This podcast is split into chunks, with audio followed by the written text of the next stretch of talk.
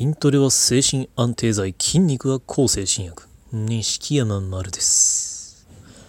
今回は自分にはもったいないと考えてしまう人へ向けたお話です。うつ病の治療をしてこうね働けないどうしてもなんかそういう日々が続いて家で治療をひたすら続ける生活をしているとこう自分のために何かお金がかかるようなものを使うのをすごいためらうことがあるんじゃないのかなと。まあ、例えばどんなものかというとあのストーブとかエアコンとか。まあだったらあの電気ケトルとかもかな。そうやってあの使うのに電気代がかかるようなものとかをあの何でもカットしてしまう。あるいはこうなんだろう水道の水とかもちょっとあの出すのをためらったりとかすることもあるんじゃないのかなと。僕はこれがすごい一時期ありまして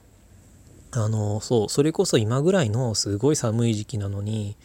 なんか自分がこたつを使って電気代を消費するっていうのがすごいいけないことに感じたりあとあの空気清浄機家にあるんですけどそれをなんか自分一人しか今部屋にいないのにこれを使うなんて良くないとかねあのもうインフルとかすごいニュースになるような時期なのにそれをそういうことを言ったりして何でもあのねあの電気代かかるものを全部カットしてでなんか毛布にぐるぐる巻きになってガチガチあの同居人が帰ってくるまで震えたりとかしていました。なんかあの喉乾いてるんですけどあのなるべくあんまり水も飲まないとかあるいは飲むにしてもあの電気ケトルでお湯沸かしたりとかっていうことをしないで、まあ、冷たいままちびちび飲む。なんか水道代がもったいないとかこの自分一人のためにお湯を沸かすっていうのがものすごいもったいない。自分がこんなことで金を使っていいのかってなんか1円も稼がないような自分にそのお金がかかるようなものを使う資格そんな贅沢をする資格があるのかみたいにひたすらこう自分をに対してそういうふうにもったいないもったいないって言ってまああれこれカットしてた時期があるんですけどこれ多分僕だけじゃないと思います。同じようなことやってる人は自分もやってたわとかいや今ちょうどそうだわっていう人いるんじゃないのかなって思うんですけどうん。あのなあのもったいないっていうことはないと思います。そもそもこのこのとんでもなく寒い時にあのこたつをつけないっていうのはあここたつをつけるっていうのはそれは贅沢なのかって言ったら別に贅沢ではないでしょう。でじゃあ真夏？こそ今毎年ねなんか熱中症とかすごいニュースになるようなこんな暑いのが何年もあるのにその真夏にエアコンをつけないっていうのはあエアコンつけるっていうのは贅沢なのかとそれはおかしいですし贅沢じゃあエアコンをつけないのが偉いのかって言ったらそんなこともないし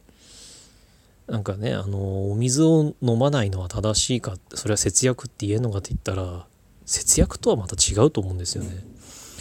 それは本当になんかあの自分が体調を崩すそれこそ肉体面から体調を崩すことにしかつながらないと思うしじゃあまあ仮にその電気を消したりこう、ね、そうだその部屋の明かりを消してた時期もあったんですけどその部屋の明かりを消したりこたつ消したり、まあ、エアコン消したりそういうことをしてほんのちょっとの電気代をじゃあ節約できたとして